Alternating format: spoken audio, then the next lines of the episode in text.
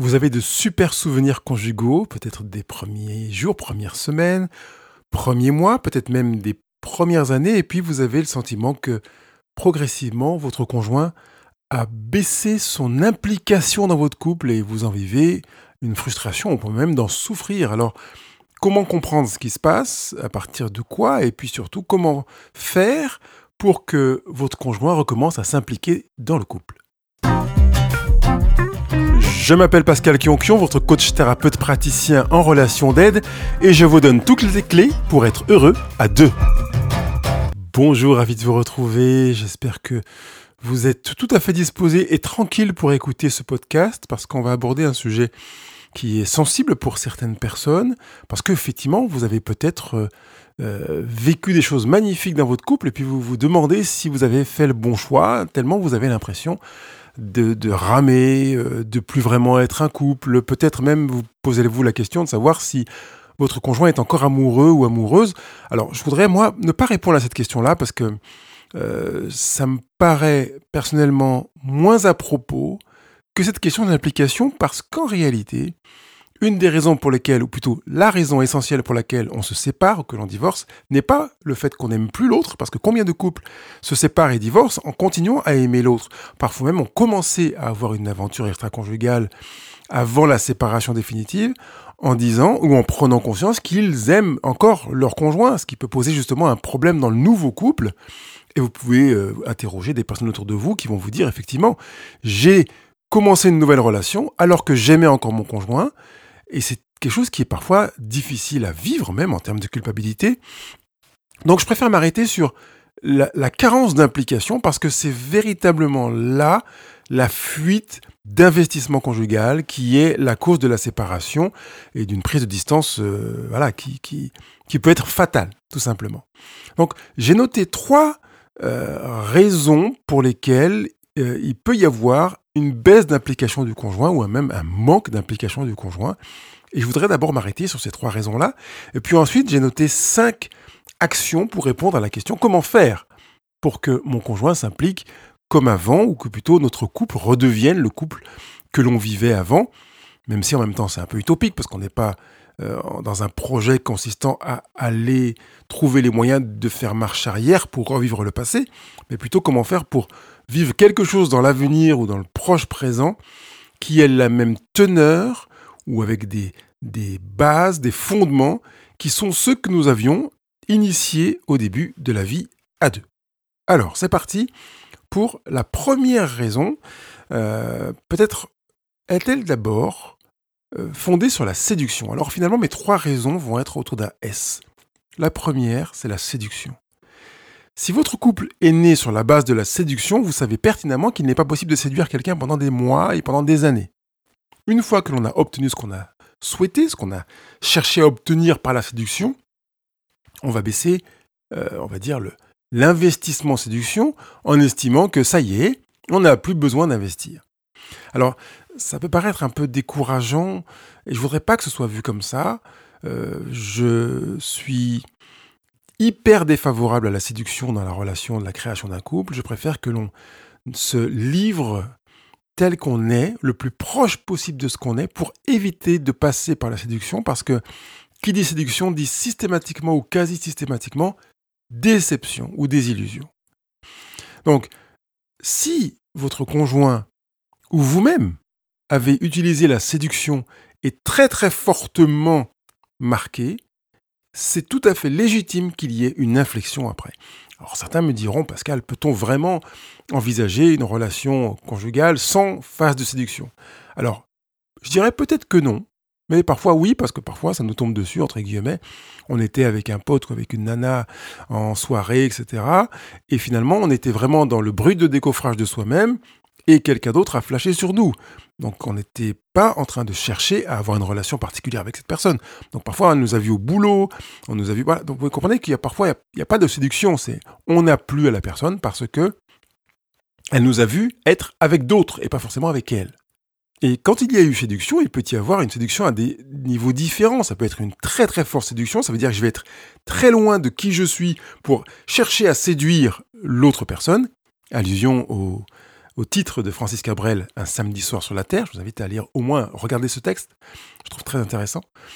Ou bien euh, baisser, c'est-à-dire que oui, je suis quand même très très proche de moi, euh, mais il y a des petits éléments que j'ai amplifiés ou minimisés, mais très légèrement. Ce qui fait que ça va euh, très très difficile pour le conjoint d'avoir l'impression de la séduction.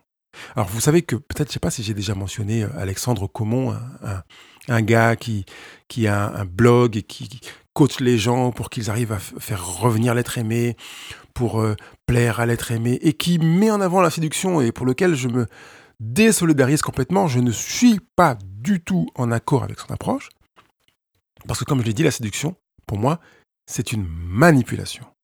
Donc si je ne suis pas conscient de séduire, bah, tant mieux.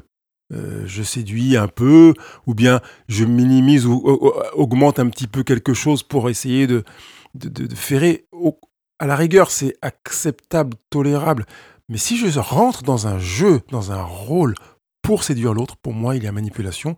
C'est donc déjà un mauvais présage pour l'avenir conjugal qui donne l'impression que je vais chercher à manipuler l'autre ou à le faire être ou faire ce que je voudrais, comme je voudrais, quand je le voudrais, pas comme je, etc., etc. Vous voyez, comprenez qu'il y a une sorte de, de, caractère malsain dans cette démarche.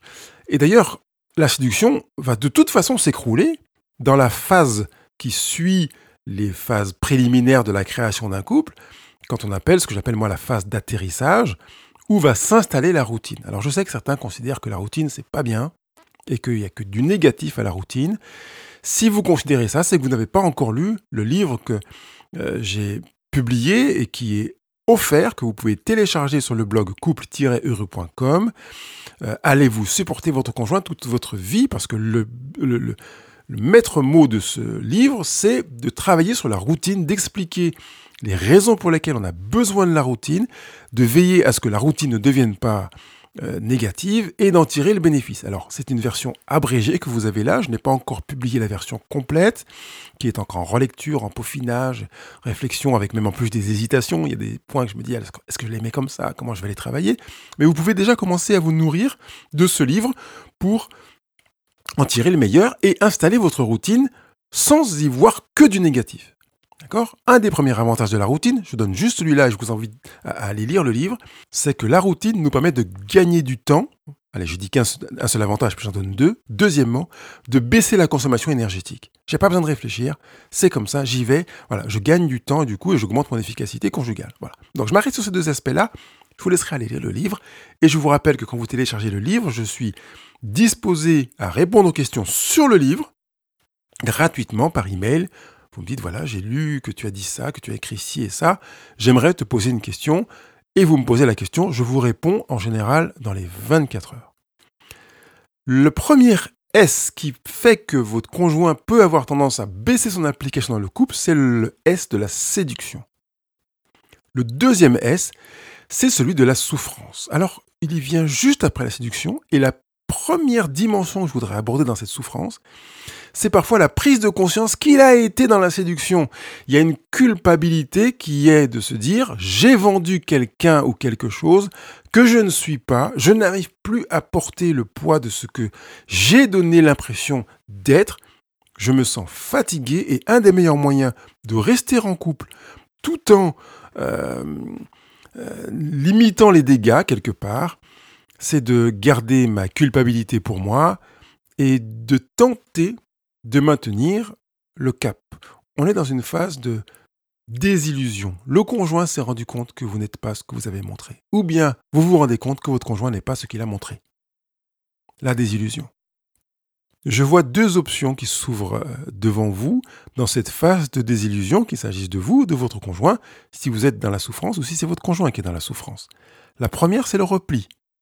Comme je souffre, que je ne sais plus comment me mettre parce que je, n'ai plus envie de m'impliquer dans le couple, eh bien, je me replie sur moi-même. Ça veut dire que je vais vivre ma vie en autarcie, être en relation efficace, donc de contact factuel.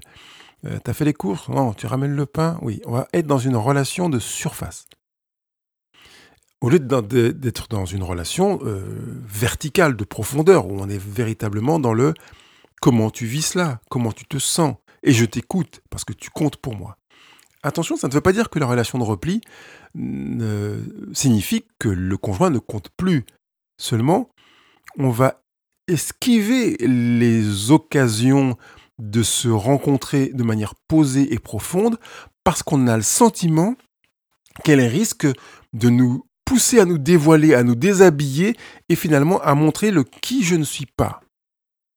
Certains conjoints ont dit si mon conjoint me voyait comme je suis, s'il savait vraiment qui je suis, il ne pourrait pas m'aimer, ce n'est pas possible. Vous entendez cette préoccupation, je dirais profonde, qui euh, sonne l'alarme de la souffrance, c'est-à-dire que on a le sentiment de ne pas être aimable au sens étymologique, quelqu'un qui ne mérite pas ou qui ne peut pas être aimé. D'ailleurs, est-ce que l'amour peut se mériter? Je referme juste la parenthèse en vous laissant méditer là-dessus. La deuxième posture dans cette euh, phase de souffrance après une prise de conscience des illusions, après le repli, c'est l'agressivité. On va être agacé, on en a ras-le-bol, on peut être dur, euh, cinglant, ironique, moqueur. Voilà, vous voyez, c'est une manière d'être en relation avec l'autre parce qu'on tient à la relation, mais avec une relation qui montre à l'autre que l'on souffre. Et pour montrer à l'autre que l'on souffre, on va pas voir parfois euh, tirer les pics. Vous voyez que la première posture possible était du repli, on va limiter le contact et même euh, se, prendre une certaine distance pour l'éviter. Alors que dans la posture d'agressivité, on va moins limiter le contact, mais on va utiliser les ponts relationnels pour aller envoyer des pics, tirer sur l'autre et dire j'ai mal, j'ai mal, j'ai mal. Quelqu'un qui est agressif est quelqu'un qui souffre. Nous avons généralement tendance à penser que s'il est agressif, c'est qu'il veut faire souffrir. Et je voudrais inverser la lecture. S'il est agressif, c'est parce qu'il souffre. Et si on sait qu'il souffre, on va adopter une autre manière de recevoir cette agressivité. Vous comprenez que ça change complètement notre lecture de la situation, notre lecture du vécu de la personne qui fait preuve d'agressivité. Euh, d'ailleurs, la, nouvelle lecture, tant par rapport à une personne qui manifeste de l'agressivité que par rapport à une personne qui manifeste du repli, euh, peut nous permettre de choisir d'adopter une approche, et on l'abordera tout à l'heure dans le que faire. Le troisième S après le S de la séduction, de la souffrance, c'est le S de la sclérose. La sclérose, c'est quand l'on commence à se figer. On sent une rigidité, une brutalité, une envie de, ou une baisse d'envie de faire, une envie que les choses restent comme avant, qu'il n'y ait plus de changement. On n'a plus envie, quelque part, encore une fois, d'investir. À présent, qu'est-ce qu'on fait? Comment faire pour que mon conjoint s'implique comme avant ou s'implique davantage? Alors j'ai dit que je vous proposerai cinq actions. Voici la première. Je vais être assez concis sur ces actions. Si vous avez besoin de plus d'informations, vous pouvez tout simplement aller euh, euh, me demander une consultation, par exemple un entretien, que ce soit en solo ou en couple, même si vous êtes en couple, hein, même en solo, ça peut être très aidant pour votre couple. Mais je vous, les, je vous les donne de manière à ce que vous puissiez commencer à en prendre connaissance, premièrement. Deuxièmement, euh, je vais vous mentionner quand j'ai déjà effleuré le sujet sur un podcast pour que vous puissiez aller écouter ce podcast et puis peut-être euh, vous donner envie de travailler avec ces outils en main ou de savoir euh, les amener à la personne qui vous accompagnera, si ce n'est pas moi, bien évidemment. Que faire? Première chose, entendre, et je fais une différence entre entendre et comprendre. Donc, entendre la souffrance, même si vous ne la comprenez pas. Être à l'écoute pour entendre, comprendre que ce n'est pas volontaire, vous entendez une souffrance, vous entendez un besoin de repli, d'agressivité, vous prenez connaissance d'eux avec bienveillance, de manière à ce que votre conjoint puisse exprimer, sortir de lui ce qui se passe en lui. Deuxième action à faire, c'est de faire appel à un tiers. Alors évidemment, un tiers professionnel. N'allez pas voir votre tante ou votre patron. Donc faites appel à un tiers qui puisse vous accompagner dans cette prise de conscience de la souffrance parce que vous pouvez avoir une difficulté à entendre la souffrance qui peut vous concerner dans la mesure où vous êtes dedans. On ne peut pas être jugé parti. Donc c'est difficile d'entendre de manière neutre une souffrance, des, des, des griefs qui vous concernent, euh, quand on n'a pas un tiers médian qui va pouvoir euh, reformuler, euh, veiller à ce que vous puissiez vous exprimer à votre tour et être complètement neutre. Troisième action, redonner de la vie en vous fondant sur la première année. J'ai enregistré un podcast qui s'intitule L'importance de la première année. Vous pouvez aller l'écouter. Vous allez puiser dans ce que vous avez vécu cette première année de relation. Si ça fait moins d'un an que vous êtes ensemble, on va dire la première quinzaine, premier mois de fréquentation, pour aller voir ce que vous avez vécu à ces moments-là, euh, identifier les éléments de séduction et, et entre autres, bah, je vous expliquerai euh, comment utiliser cette première année dans le cadre d'un entretien individuel ou conjugal si vous choisissez de faire le pas. Quatrième action, vous fondez sur les langages de l'amour. Alors, il y a un podcast qui présente le livre de Gary Chapman, Les langages de l'amour, dans lequel j'explique euh, avec Lily comment fonctionne ce langage de l'amour. Et puis, ben, évidemment, l'objet de cette action, c'est de rechercher les langages de l'amour de votre conjoint, chercher à les parler, parler sa langue d'amour, pour faire en sorte que cette souffrance qui est sienne diminue progressivement, qu'il sorte du repli ou de l'agressivité, parce qu'il aura le sentiment d'être aimé, d'être comblé, rempli. Je m'arrête là et je vous laisse aller regarder euh, ce podcast ou l'écouter si vous souhaitez l'écouter en audio. Et puis le mieux encore, c'est d'aller chercher le livre et de le lire. Et la cinquième action, c'est de pratiquer la loi du 5 pour 1. Je ne m'arrêterai pas beaucoup sur cette loi parce que j'ai aussi enregistré un podcast que je mettrai en lien dans la retranscription de, ce jour. Pour que vous puissiez euh, appliquer cette loi, la vivre, sachant que c'est une loi qui a été fondée par John et Julie Gottman, deux euh, psychopraticiens euh, spécialisés du couple en Amérique, qui sont peut-être les plus célèbres au monde à ma connaissance, et qui ont mis en place cette loi du 5 pour 1. Et vous allez vraiment comprendre la raison pour laquelle elle est en place, parce que quand vous allez l'utiliser, ça va vous faire à vous, mais aussi à votre conjoint, un bien fou. Vous avez donc maintenant compris, avec les 3 S, les raisons pour lesquelles vous avez baissé votre application ou que votre conjoint a baissé l'application et que finalement il y a un manque d'investissement dans votre couple. Et vous avez cinq clés que je vous ai données que vous pouvez utiliser. S'il vous plaît, ne vous dites pas je vais en utiliser une sur cinq ou deux sur cinq. Utilisez les cinq. C'est le trousseau complet qui vous permettra d'ouvrir une porte après l'autre ou des portes simultanément pour retrouver un couple qui soit satisfaisant, dans lequel vous pouvez revivre du bonheur, vous regarder les yeux dans les yeux, avoir du plaisir à être ensemble, prendre du temps pour vous écouter, euh, faire l'amour autrement, sans le subir, mais en donnant et en recevant à pleine main. Je vous rappelle que je suis à votre écoute pour toutes vos questions. Toutes. Il n'y a aucune question taboue. D'autre part, je vous renvoie vers le livre euh, que j'ai écrit pour vous, dont j'ai parlé tout à l'heure dans le podcast. Allez-vous supporter votre conjoint toute votre vie? Un livre qui traite justement du rituel, euh, de la routine, euh, pour comprendre comment utiliser la routine pour votre bonheur. Alors c'est parti, mettez-vous au boulot et construisez votre bonheur à deux.